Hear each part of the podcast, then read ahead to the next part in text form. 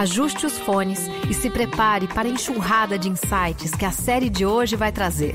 Esse é o Decodificando, o podcast da plataforma Gente, para falar sobre comportamentos emergentes, novidades e tendências que impactam o mercado e a sociedade. Nos próximos minutos, queremos te dar a conversa mais produtiva da sua vida. Vem com a gente! Olá, tudo bem? Meu nome é Julie. É, hoje eu estou com a Clarisa e com o Fernando. Nós vamos falar sobre o panorama da moda sustentável nos dias atuais. E para começar, eu gostaria de entender e de saber o que vocês pensam e entendem como moda sustentável. Bom dia, boa noite, boa tarde, não sei.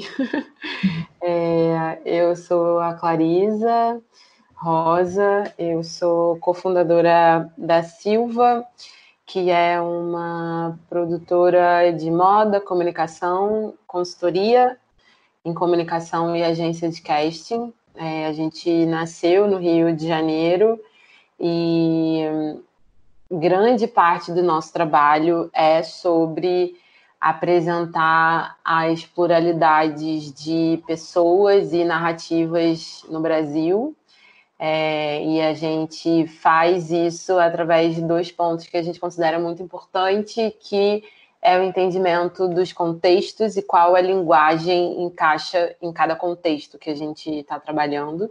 Entendo que moda sustentável foi uma maneira que o mercado encontrou de, de alguma forma, tentar educar as pessoas a consumirem de um jeito é, menos acelerado, assim.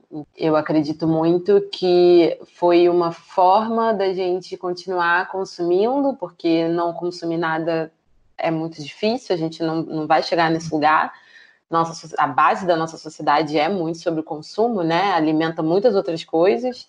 Uhum. É, mas eu acredito que foi uma tentativa de fazer com que a gente ganhasse um pouco mais de consciência sobre o nosso consumo. Não que a gente tenha conseguido, não que a gente tenha aprendido necessariamente, não que tenha sido bom para todo mundo, mas, é, enfim, num, num pontapé, assim, eu diria que é um pouco sobre isso, assim, começar uma conversa de fazer as pessoas repensarem é, a maneira com que elas consomem. E, e você, Fernando, o que você entende como moda sustentável? Olá, gente. Eu me apresentando aqui. É, meu nome é Fernando, né? Que nem a Julie falou. Eu sou um dos fundadores da Reserva e dentro da Reserva eu cuido da área de produto, né? Então, é, o que, que seria moda sustentável? Eu acho que a moda sustentável é trazer formas de consumir a moda diminuindo o impacto no, ao meio ambiente em todas as suas etapas de produção. A gente conseguir entender como é que a gente vai diminuir é, em questão de poluentes, como é que a gente consegue fazer o upcycle, né? É, reciclar o tecido e, e fazer, vamos dizer assim, com que tenha um impacto menor e também tem uma parte que é super importante, que é a parte de responsabilidade com os trabalhadores e a comunidade, né? E Sim. sem esquecer com os clientes. Do início a... da entrega ao produto final. Exatamente. E eu acho que assim a moda sustentável, assim para falar, é uma moda mais responsável, né? Eu acho que é uma moda onde a gente consegue é, ver realmente é uma moda responsável com o planeta, com, com as pessoas e com o entorno, né, com a comunidade como um todo. Como a Clarisa falou, a gente tem muitos hábitos consumistas, isso né, é o que a gente entende e que não, vai, não, não é um movimento que vá parar. Então, como que a moda sustentável pode ganhar espaço nesse, nesse panorama atual que é de, de hábito consumista, assim? Como que a gente faz para a moda sustentável ter mais espaço? Eu acho que a, o mais importante nessa questão é informação, Eu acho que o que mais falta seria informação. A partir do momento que as pessoas conseguem é, entender um pouquinho o que, que elas estão consumindo, qual é o impacto que ela que está acontecendo. Eu acho que o consumo ele, ele se torna mais responsável, né? E, e, e se vai e, e, isso vai entrando dentro da sociedade. Que as pessoas entendam o que elas estão consumindo. Exatamente. Eu acho que em todos os sentidos, é desde essa transparência do que, que ela está consumindo e, as infor e a informação global mesmo. A gente falar mais sobre isso, tá, tá isso mais na mídia, é, ser mais claro quanto é, cada pessoa está impactando, né? Desde que seja de carbono ao clima ou a, a uma a, a tudo, né? Que pode impactar. Eu acho que quando a pessoa tem informação ela tem uma capacidade maior, pelo menos, de tomar decisões é, melhores, né? Cara, eu concordo com o Fernando no sentido da informação, né? Acho que a gente, todos nós, assim, que trabalhamos com comunicação, com moda, enfim, que de alguma maneira o nosso trabalho ele alimenta uma, a indústria do consumo, é, a gente parte um pouco desse mesmo lugar de que a informação é uma ferramenta muito poderosa.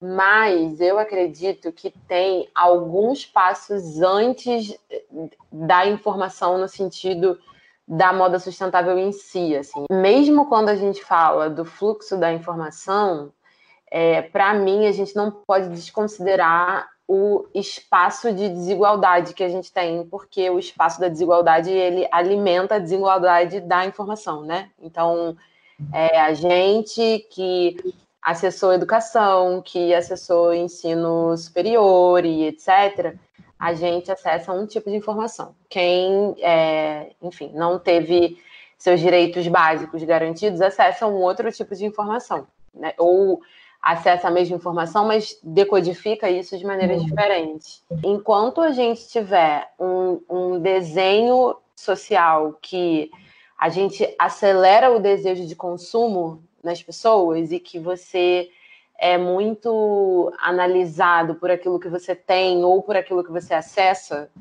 é, em alguma medida vai ser cada vez mais difícil falar sobre qualquer coisa sustentável, porque a base da, da maneira com que a gente se relaciona é muito incentivada pelo consumo, por mais que seja um consumo é, mais consciente, assim. Então, principalmente quando a gente. coisas básicas, assim, se a gente está falando de análise de tendência, por exemplo, a gente parte de um lugar que existe um movimento que é pequeno e a gente procura massificar esse comportamento para que ele vire uma tendência, para que a gente possa vender em cima disso. Uhum. Então, para mim, assim, tem alguns passos que, que são anteriores a isso, que é, é enfim, é muito difícil isso, né? Não, não acredito que a gente vai chegar uhum. nesse, nesse lugar, mas que é a maneira com que a gente é, faz um desenho mesmo, né, das posições sociais, assim, isso está diretamente ligado com o nosso poder de consumo. Uma política social de acessibilidade também, né? Quando a gente não tem isso, e é o desenho que a gente tem hoje, então a gente fala sobre moda sustentável num nicho, né, por mais que o movimento tenha ganhado força, por mais que tenha chegado no mainstream com C&A, Riachuelo, enfim, diversas marcas que são é, grandes, né, e elas falam com as massas, entre muitas aspas, é, por mais que o movimento tenha chegado até aí, a gente está falando com um nicho da, da população, assim, a gente não está falando com todo mundo, né? Enfim, esses passos que são muito complexos anteriores a, a falar sobre moda sustentável, né, especificamente, não não estou dizendo que é excludente, mas que, enfim, tem desenhos assim que a gente precisa repensar antes, porque senão a gente continua num desenho que é eu tenho pessoas que acessaram a educação dizendo que essa forma de fazer é melhor do que a forma de fazer que as pessoas que não acessaram ou enfim é, tiveram dificuldades, né, maiores dificuldades de acesso, o jeito que vocês estão fazendo é o jeito errado. Vocês têm que fazer isso aqui. Porque isso aqui é o jeito certo de fazer. E eu acredito que em muitos momentos é mesmo, que é a forma certa da gente viver no mundo é respeitando a nossa casa, né? Respeitando o planeta enquanto nosso lugar. Mas essa dualidade, assim, eu acho que ela é muito, ela é muito difícil e em alguma medida ela vai colocando as coisas nos extremos, sabe? Como que vocês veem é, essa evolução em termos de consciência das pessoas, assim, de acordo com a sustentabilidade? Como elas vêm se conscientizando disso? A gente deu alguns passos em relação à, à compreensão do que seria essa moda sustentável e a compreensão e ao desenvolvimento de práticas também. Então, ao mesmo tempo que tem esse lugar do não alcança todo mundo, quando a gente vê grandes players transformando seus processos, isso é algo muito poderoso de fato, né? Então, processos que é isso, respeitem o, o espaço, o tempo em que a gente está e, enfim, que a gente ocupa. Chegar nesses, nessas grandes marcas faz muita diferença para a sociedade em que a gente está, e isso vai se desenvolvendo e alcança, assim, é, algumas pessoas, e aí começa aquele trabalho um pouco de formiguinha, né? Que é você foi uhum. alcançado, você fala com outro, aí o outro fala com outro, e, é, enfim, lentamente a gente vai colocando uma, uma chaminha ali para que ela né, seja aumentada, assim. Enfim, eu tenho várias questões com esse conceito, mas eu acho que ele cabe um pouco aqui no que a gente está falando quando a gente fala de minimalismo, de, de trazer assim para o grande, que não é nem grande, mas um, uma maneira de trazer para o tático é, uma das dos desenvolvimentos, né, do que seria essa moda sustentável. Acho que quando a gente fala de movimentos de reutilização de roupas. E os jovens, principalmente, pessoas. Exatamente. Então acho que esses que esses hábitos assim que eles enfim, vão transformando comportamentos, né, mesmo que nichados ali entre os jovens, etc. Apesar de que é, minha mãe falava para mim de bazar e quem me colocou no mundo dos brechós foi minha mãe e, e sabe essa coisa do troca-troca em, em, famílias é, acontece bastante, né? Acontecia bastante, então a gente volta ali com alguns movimentos que ganham uma outra roupagem. Antes você falava sobre fazer troca de roupa entre familiares, porque, meu, você não tinha grana, e aí você ficava trocando ali de roupa. Hoje já é sustentável e isso. Hoje existem movimentos onde pessoas deixam as roupas delas para serem alugadas ou emprestadas por outras Exatamente. pessoas. E a gente vai se é, reapropriando num bom sentido de hábitos que eram hábitos antigos e que agora eles ganham um novo significado, assim. Então, eu acredito que a gente consegue ver, sim, é, transformações ali no dia a dia.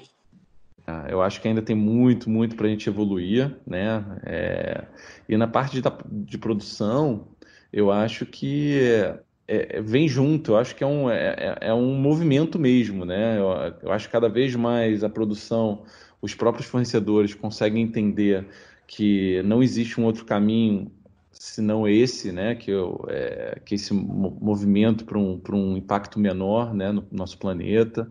É, existem muitas certificações hoje para que a gente consiga estar tá auferindo e auditando se realmente essa cadeia produtiva está dentro desses, dessas regras né, e, e protocolos. Eu acredito muito que a gente está muito melhor do que ontem é, e muito pior ainda do que, que vai ser.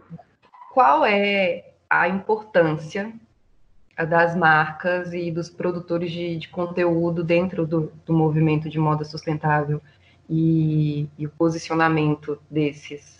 Vamos começar por você, Fernando, né? Enquanto marca. E, e fala pra gente qual, qual é a importância desse movimento dentro aí. Eu acho que assim, a Clarisa ela falou algumas coisas muito importantes, né? E uma delas foi que é, realmente as marcas elas têm que estar mais conscientes que, consequentemente, isso vai passar para o consumidor e que isso é, é um meio, vamos dizer assim, é, é, realmente é um ciclo, que nem quando esses, esses, essas grandes magazines elas estão, vamos dizer assim, mais conscientes, né? Eu acho que muitas são um exemplo até de de sustentabilidade, de caminho bacana né, para é, dentro desse movimento. Então, eu acho que quanto mais marcas tiverem entendendo isso, a consequência é que o público vai entender mais, né? Então, é, eu acho que é super importante mesmo. Eu acho que é, é, uma, é, é, um, é um pilar importante as marcas, todas as marcas, é, estarem dentro desse movimento para que consiga conscientizar o público em geral. Assim, eu vejo que os produtores de conteúdo, a gente precisa pensar muito nas audiências, né? Então, cada influenciador fala com uma audiência.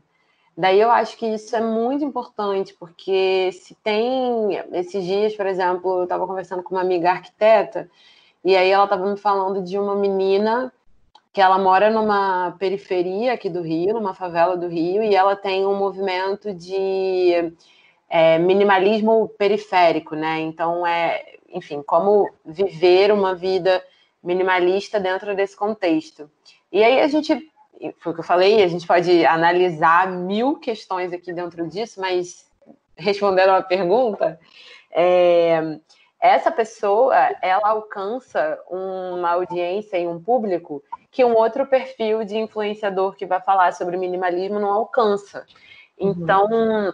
eu acredito que essas pessoas, os produtores de conteúdo, eles são muito fundamentais na disseminação de muitos conceitos que se a gente fosse esperar por campanhas, grandes campanhas nos veículos tradicionais de conscientização, não ia acontecer, não ia chegar, ia demorar, porque, enfim, a gente tem alimentado outras coisas, outras questões. Então, para mim, é, os produtores de conteúdo, de uma maneira geral, têm um papel muito fundamental que é fazer vários conteúdos chegarem nas suas audiências é, de uma maneira que ela se veja ali, né? E que não seja excludente, no sentido de, ah, isso não é para mim, isso não funciona comigo, porque eu não sou esse perfil de pessoa. Mas é uhum. entender como que, enfim, é, cada pessoa e cada grupo tem as suas particularidades e como é possível fazer esses encontros acontecerem, sabe? E ainda se segurando aí nessa coisa da representatividade, da informação, a Silva tem muito foco no debate sobre beleza natural, a importância da representatividade dentro da moda. E você acha que isso está associado a, ao movimento de moda sustentável? Eu acredito que quando a gente começou, lá em 2015, na verdade, final de 2014, começo de 2015, a gente era uma outra empresa, né? E aí se dividiu e parte dela se transformou na Silva. Quando a gente começou, nós é, a gente não tinha muitas referências de empresas do mercado que estivessem olhando para o que a gente estava olhando, né? Então, a gente não tinha muitas referências de agências de modelo que estivessem falando sobre pluralidade de corpos, mas não só isso, levando em consideração a humanidade das pessoas, né? Então, não era só uhum. sobre ter corpos diferentes, mas levando em consideração os seus é, os seus lugares de origem, como que isso atravessava suas vidas e etc. Mas eu acredito que nesse sentido o debate já avançou muito, assim. A gente já, a gente que eu digo enquanto sociedade que pensa e produz sobre isso, é, a gente já avançou muitas coisas em relação a, a essa questão, assim. Então, antes o que para a gente era visto como representatividade precisava ser falado, eu acredito que hoje já foi para um outro lugar, que é quando a gente faz debates é, e pressiona, né, para que a gente esteja dialogando sobre proporção. Então, qual é a proporção quando a gente olha para o desenho das empresas em relação à realidade brasileira? Qual é a proporção que a gente é, olha quando a gente vê diversas campanhas que enfim, são veiculadas na TV, em horário nobre, etc. O que, que essas campanhas elas estão falando para gente em relação à imagem, né? O que, que elas contam uhum. para gente? E aí a gente entra numa outra questão que é sobre proporção. A gente vive num, num país que ele é majoritariamente de pessoas negras e pardas, é, e a gente não vê essa população sendo representada. Então, é uma questão de proporcionalidade é, e não somente uma questão de representatividade, porque você pode pegar uma pessoa e dizer que ela representa um grande grupo, mas ela não representa, né? Para mim, não tem como a gente faz, é, estruturar um debate que ele seja um debate que ele olhe para o processo de produção se ele não olha com responsabilidade para as pessoas e como as pessoas são inseridas nesses processos. Uhum. Então, sempre que a gente vai falar sobre esse assunto, ou que a gente, enfim, participa de conversas nesse sentido, é, a nossa provocação é muito nesse lugar. Tá, tudo bem, o seu processo, ele tem sido um processo é, mais, que, que tenha mais compaixão, assim, né, do, do ambiente. Mas esse uhum. processo, ele olha para as pessoas, como ele olha para as pessoas, que foi um pouco do que o Fernando é, falou no começo, né? Essas pessoas elas têm os seus direitos trabalhistas reservados, essas pessoas elas têm uma jornada de, de trabalho que seja decente para uma pessoa para uma pessoa ter, ela recebe aquilo que é o valor justo. Então, enfim, eu acho que tem muitos muitos pontos assim onde a gente pode conversar, né, dentro disso. E a questão da da diversidade, entre aspas, e, e inclusão, para mim, na verdade, não tem a ver com incluir as pessoas, mas tem a ver com humanizar essas pessoas e olhar para elas enquanto pessoas como são. Assim, é, você não precisa falar sobre inclusão para entender que precisam ter pessoas negras dentro dos processos e que elas precisam ter a sua humanidade respeitada, sabe? Sim. Então, para mim, assim, não tem como a gente falar sobre sustentabilidade e não, e não propor um, um, cruzamento, assim, entre raça, gênero e, enfim, todos esses todos esses pontos, né, que tem muito a ver com direitos humanos, assim. Então, assim, nos clientes que a produtora já teve, com, com as pessoas que vocês já trabalharam, é, existe sempre a presença dessa discussão, a perspectiva de, dessas pessoas, da humanização desses corpos, no momento de construir as campanhas e de pensar em produtos e de como passar essa informação? Então, hoje, sim, hoje tem um, um olhar um pouco mais cuidadoso e eu acredito que isso vem de, de anos de trabalho, né? E de um, um o que, quais são as transformações também que a gente tem visto é, na sociedade. Então, hoje eu acredito que quando os clientes procuram a Silva, eles já sabem um pouco para onde a gente olha, qual é o nosso viés, o que, que a gente vai abordar, o que, que é relevante e importante para a gente. Então, tem um pouco mais dessa conexão, né? Então, clientes que, marcas que querem olhar para o Brasil de uma maneira não estereotipada, de uma maneira em que se propõe uma outra, um outro desenho, né, de, de pessoas, de imagem, de, de memória, né, visual, é, entende que pode procurar a gente para falar sobre esses assuntos, enfim, para construir um pouco em cima disso. Como que a sustentabilidade vem se encaixando na, na reserva, principalmente como uma grande marca de, de roupas, né? O nosso propósito, assim, da reserva desde quando nasceu foi uma empresa de, é uma empresa de dois amigos que, desde o maternal, estudaram juntos. E a maioria das empresas, assim, elas sempre focaram, eu acho, né, pelo menos, é, em serem enormes, ganhar muito dinheiro e assim por diante. A gente era um sonho de dois amigos que estava passando sobre um, querer transformar alguma coisa, né? Faz parte do nosso propósito emocionar, cuidar e surpreender as pessoas todos os dias. Isso está escrito em, em todas as paredes, vamos dizer assim, da, da reserva. Esse ano a gente entrou no, no selo B, né? A gente virou uma B Corp, que é, e eles avaliam, foi impressionante, assim, eu, eu realmente, assim, foi um ano e meio de auditorias e eu achava assim, cara, eu acho que a gente não vai passar porque é muito complicado. O que, que eles avaliam? Governança, trabalhadores, comunidade, meio ambiente e cliente. É o ciclo completo, né, da sustentabilidade, né? Explica para gente o que, que é um, um selo B, uma B Corp. O selo B é um movimento né, global que avalia as empresas nesses pilares que eu falei para vocês agora.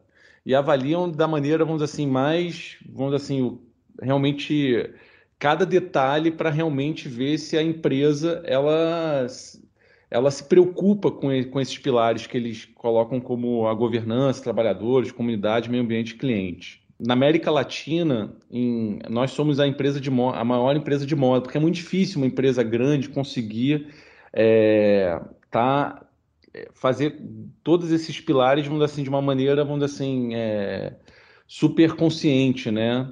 E foi assim, foi uma alegria interna que vocês não têm noção quando a gente conseguiu virar uma B Corp. Pelo menos assim, até, até aqui a gente fez uma coisa maneira, sabe? Foi bom, a gente foi transformador. Eu acho que cada vez mais esse movimento tem que entrar nas empresas. Já existem outras empresas é, grandes que, que são B Corp, e quanto mais entrarem nisso, eu acho que mais ainda a, a cadeia produtiva e é, a sociedade ela vai ficar mais consciente. E que é muito importante para a gente também é, ressaltar que nessa cadeia produtiva, 95% de todas as nossas peças são feitas no Brasil. Né? Que isso, consequentemente, gera emprego aqui. A gente tem essa consciência, poxa, a gente é uma empresa brasileira, então a gente tem que realmente, por mais que não seja vantajoso financeiramente, é, fazer 95% da produção aqui é uma coisa de uma consciência nossa que a gente acredita que realmente a gente precisa é, promover o Brasil, promover a, a, a, nossa. Aqui, né? A terra que dá tanto para nós a gente também precisa, vamos dizer assim, é, de alguma forma retribuir. Se encaixa é uma coisa meio orgânica, né? É, é, que nem a, a Clarisa falou, as coisas têm que ser orgânicas. Então, assim, a consciência da própria empresa faz com que ela se torne mais sustentável e, consequentemente, o produto final ele se torna mais sustentável e isso se torna um ciclo. Vocês notam que existe uma preocupação dos seus clientes, do público da reserva, com a sustentabilidade, com esse processo de sustentabilidade? Eu acho que com certeza, tá? Com certeza, porque eu acho que é um, existe um novo consumo consciente mesmo. É, eu acho que muitas vezes é, a pessoa não percebe, mas internamente ela busca algo que seja mais consciente, né? É, são vários pilares na hora da, decisórios. Mas um pilar é esse. É óbvio que existem outros que é, pode se optar por outros caminhos. Mas um é, é, é esse, né? E é essa consciência, essa transparência. É, a, gente, a gente tenta comunicar, sim. Né? A gente tem é, desde a, é, o selo B, a BVTEX, que, que controla toda essa parte de, é, de, trabalho também na nossa cadeia produtiva. A gente tem a, a, nossa, o nosso programa, que é, que é o programa 1P5P, onde cada peça de roupa é, comprada, a gente viabiliza cinco pratos de comida. Já, já são mais de 35 milhões de pratos de, de comida é, viabilizados. Além disso, assim, a gente tenta sempre, a gente tem esse compromisso, né, com, com o nosso cliente de transparência. Então, quando você compra na, na reserva, tem o cupom fiscal final, que é a transparência exatamente qual foi o lucro daquela venda. É, é muito importante, que nem a gente vem falando, a informação está lá. A decisão é óbvio que, é, que nem eu tinha falado, tem vários pilares para uma decisão. Só que você tem que dar informação e o cliente realmente decidir. E a gente acredita muito que cada vez mais o consumo é consciente e é importantíssima a transparência para que isso se torne verdadeiro. Como você pensa que a gente pode aplicar a moda sustentável no nosso dia a dia como, como indivíduo mesmo, não só como comunidade, enfim, todo um processo, mas como indivíduo? A maneira mais simples, mas é uma maneira efetiva. É, isso com, com as grandes marcas, tá? primeiro, se as empresas elas têm as certificações, um selo B, uma BVTEX e outras certificações do mercado, isso já é, vamos dizer assim, entre as, poxa, alguma coisa essa empresa faz. Você tem que entender também essa troca com a comunidade, né? No sentido desde quais são os projetos de, de fomentar a comunidade em todos os sentidos, desde econômicos, sociais, é, como é que essa empresa trabalha com a comunidade ao seu redor. Eu acho que o mais importante assim nessa história toda é, é, é, a gente conseguir entender como é que no dia a dia a gente faça escolhas por produtos que têm uma longevidade maior, uma qualidade, para que a gente não, não, não, não descarte ele o quanto antes, para a gente conseguir entender isso, né? Então eu acho que, na verdade, no dia a dia são, são escolhas desde certificações, a qualidade de produto e, e realmente entender, vamos dizer assim, produtos que consigam, vamos dizer assim, unir essa parte toda sustentável, né? Eu acho que no dia a dia é assim que a gente pode trabalhar eu acredito muito né, nos nossos pequenos, nas pequenas transformações assim que você faz é, individualmente e o quanto você consegue influenciar ali o seu mundo de pessoas, né? Então, eu acredito, assim, eu acho legal esse movimento de ah, você comprou uma roupa, tira tantas é, do armário, ou você fica tanto tempo sem sem comprar roupa, ou então você pensar três vezes se você realmente precisa daquela peça.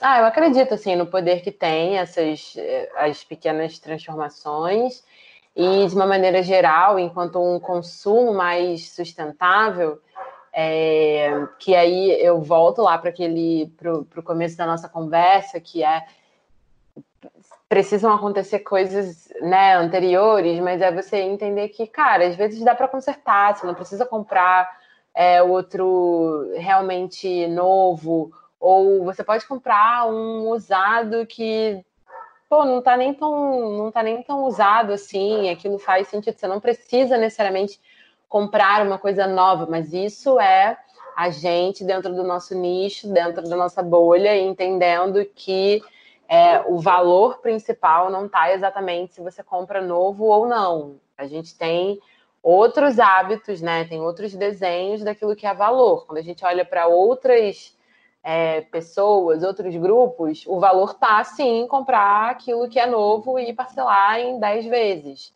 Como, como que a gente torna a moda acessível nessa perspectiva, na perspectiva do, do preço da peça final, acompanhando todos os processos sustentáveis que a gente tem noção de que não são baratos assim.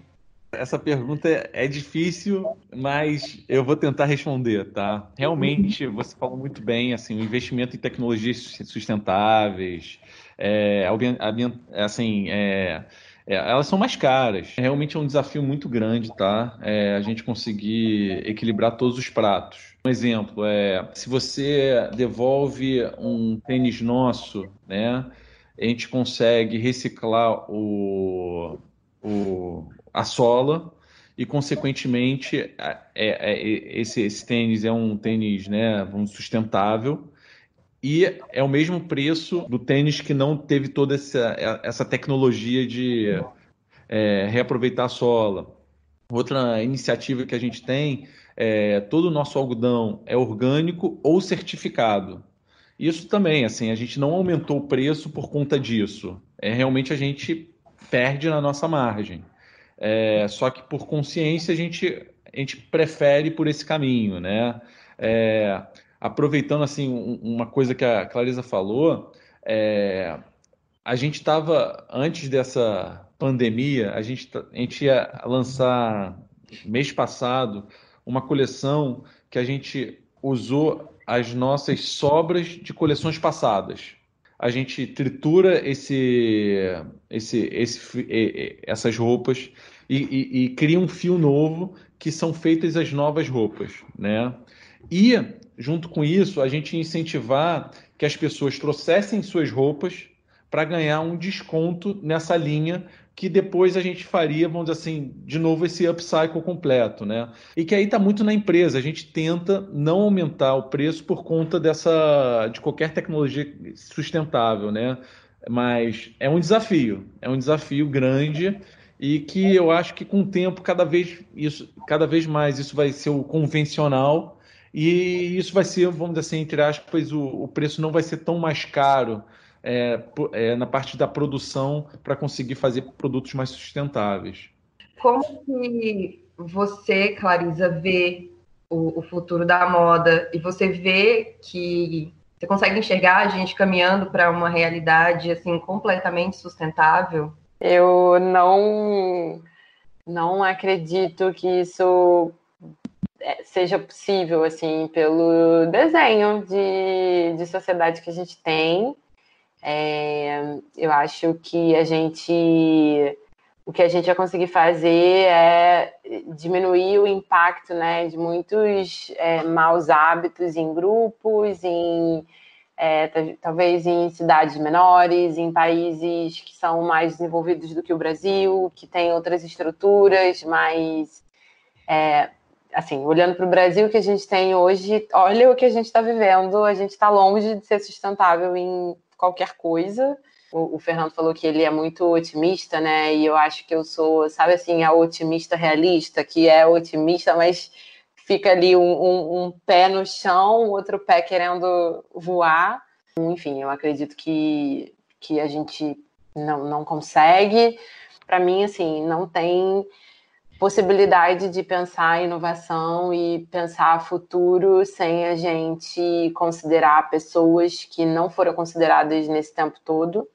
Então a gente não pode esquecer assim que quando a gente está falando de moda, a gente fala da indústria do algodão, indústria do tecido e quem eram as pessoas que estavam é, nas fazendas colhendo algodão e sabe alimentando assim com que a gente chegasse onde a gente chegou hoje. Então, se a gente tem hoje a indústria da moda sendo uma das maiores do, do planeta, né? É, a gente não pode esquecer de onde isso começou. Para mim, assim, existe é, de fato uma dívida social em relação a isso. Falar de futuro da moda sem levar em consideração todos, todos esses processos, para mim, é falar de um futuro que ele é um futuro para as mesmas pessoas, assim. É, tem uma galera vivendo o futuro e não olhando. É, é, nitidamente você está num, você tá numa página do livro, né? E a outra pessoa está numa página completamente diferente da sua. Vocês estão no mesmo livro, no mesmo tempo. Os problemas existentes se você não debate aqueles que você está jogando para debaixo. Exato, exatamente. E aí a gente fica num, numa ideia de futuro sem resolver diversos problemas do passado que eles vão acompanhar o desenho do futuro. Muito obrigada, Fernando. Muito obrigada, Clarisa, também pela troca, gente. Foi incrível ouvir, ouvir vocês hoje. Foi assim engrandecedor para mim. Obrigada pelo convite também. Eu agradeço muito poder estar aqui com vocês também. Obrigado mesmo, obrigado pelo convite. Poxa, adorei bater esse papo e a reserva está aberta, assim, vocês estão convidados para conhecer e deixa passar nesse momento que a gente possa. Obrigado, gente. Um ótimo dia para vocês também. Bom Beijo. dia para vocês. Este foi o Decodificando, o podcast da plataforma Gente, onde tudo começa. Gente é o ponto de partida. Gente é matéria-prima para criar algo novo e relevante. Uma fonte de conhecimento viva que revela comportamentos, histórias e tendências. É inspiração. A próxima grande ideia começa com gente. Para conhecer mais, acesse gente.com.br.